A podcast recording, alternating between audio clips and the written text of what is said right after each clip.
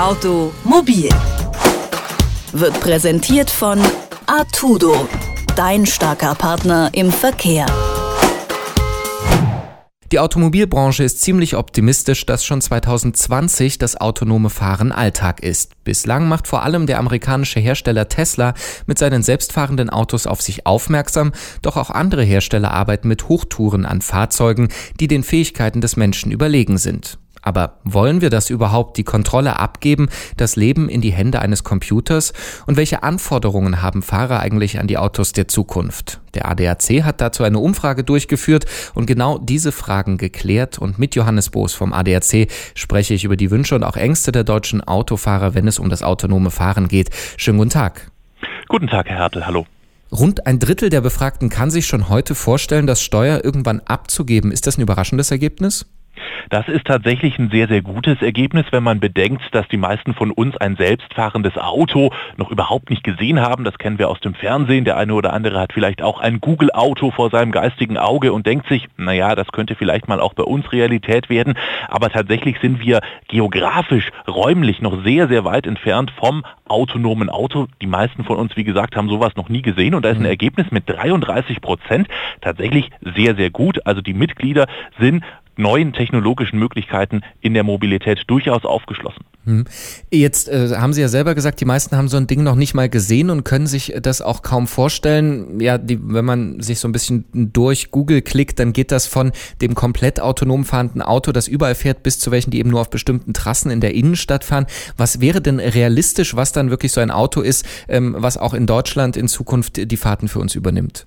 Wir haben ja einerseits unsere Mitglieder gefragt, da erwartet ein Großteil ein vollautomatisiertes Auto tatsächlich in den kommenden 10 bis 20 Jahren. Das ist ein Ergebnis, was auch damit zu tun hängt, dass eben der eine oder andere schon dieses Google-Auto kennt möglicherweise oder schon mal davon gehört hat oder eben auch Fahrerassistenzsysteme kennt, die wir im Augenblick haben schon in den eher hochpreisigen Modellen, wo elektronische Assistenten zum Beispiel das Beschleunigen oder Bremsen übernehmen oder das Auto in der Fahrspur halten. Aber da müssen wir natürlich aus technischer Sicht klipp und klar sagen, da bewegen wir uns derzeit in der allerersten Stufe der Automatisierung.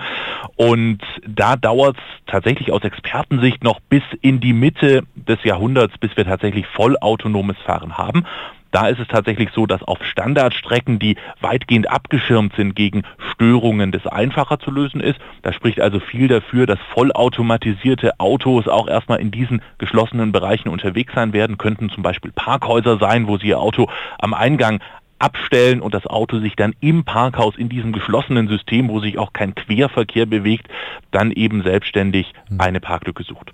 Dem gegenüber diesen Aussicht und auch dem ein Drittel äh, der ADAC-Mitglieder, die sich das vorstellen können, stehen ja die zwei Drittel, die es eben nicht können. Was sind so deren größten Befürchtungen und Ängste vor dem autonomen Fahren? Sicherheit ist ein ganz wichtiger Aspekt und zwar sowohl in positiver als auch in negativer Sicht. Also bei den spontanen negativen Nennungen kommen dann tatsächlich so Sachen wie fehleranfällig für technisches Versagen zum Beispiel. Da besteht die Angst vor Kontrollverlust, auch vor Abhängigkeit von der Technik. Und dann existiert eben auch noch bei einem Teil die Ansicht, dass die entsprechenden Technologien noch nicht ausgereift sind. Mittel- bis langfristig, Sie haben auch eben schon gesagt, zur Mitte des Jahrhunderts, die Automobilbranche, die schwadroniert aber gerne mal über Zahlen von drei bis vier Jahren, bis diese Fahrzeuge schon einsatzfähig sind. Überschätzen die sich da oder ist das quasi so ein interner äh, Antriebskampf, wer als erster fertig wird?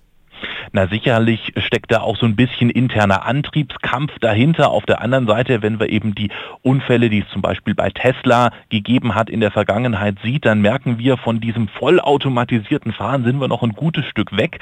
Heutzutage das, was wir kennen, was auch teilweise Autopilot heißt oder hieß, das sind eigentlich nur Fahrerassistenzsysteme, die also beschleunigen, bremsen, das Auto in der Spur halten können, aber eben vollautomatisiertes Fahren wird noch eine Weile dauern, also auch bis diese Produkte eine wirklich sehr, sehr hohe Ausfallsicherheit haben, um auch Verletzte, gar Tote verhindern zu können, wird es noch einen Schritt dauern. Wie gesagt, es spricht vieles dafür, dass dieser vollautomatisierte Betrieb dann erstmal in geschlossenen Bereichen kommt und dass diese vollautomatisierten Autos auch nicht unbedingt als flotte Flitzer unterwegs sein werden, sondern das sind dann eher, sagen wir mal, konservativ abgesicherte Mobile. Hm. Jetzt sprechen wir die ganze Zeit bei den Erwartungen über die technische Entwicklung. Jetzt ist das natürlich auch eine wichtige oder große rechtliche Frage, äh, die derzeit gar nicht geklärt ist, wie diese Autos unterwegs sind, wer schuld ist im Zweifel eines Unfalls. Und jetzt gab es ja auch schon so moralrechtliche Überlegungen, wie etwa rettet das Auto, wenn es auf eine Menschengruppe zufährt, die Menschen in der Gruppe oder eben seinen Fahrer und Beifahrer. Ähm, was erwarten denn da auch Ihre Mitglieder und was muss geklärt werden, bevor diese Autos überhaupt auf der Straße fahren können? Na, vor der Einführung dieser vollautomatisierten Systeme muss natürlich erstmal dieser neue gesellschaftliche Rahmen für die Einführung geschaffen werden. Da muss eine gesellschaftliche Diskussion passieren, die ja tatsächlich offenbar auch schon stattfindet. Wenn wir uns überlegen, zwei Drittel der Mitglieder können sich tatsächlich vorstellen, dass diese Autos mittel- bis langfristig bei uns zugelassen werden. Also da ist in den Köpfen schon viel passiert.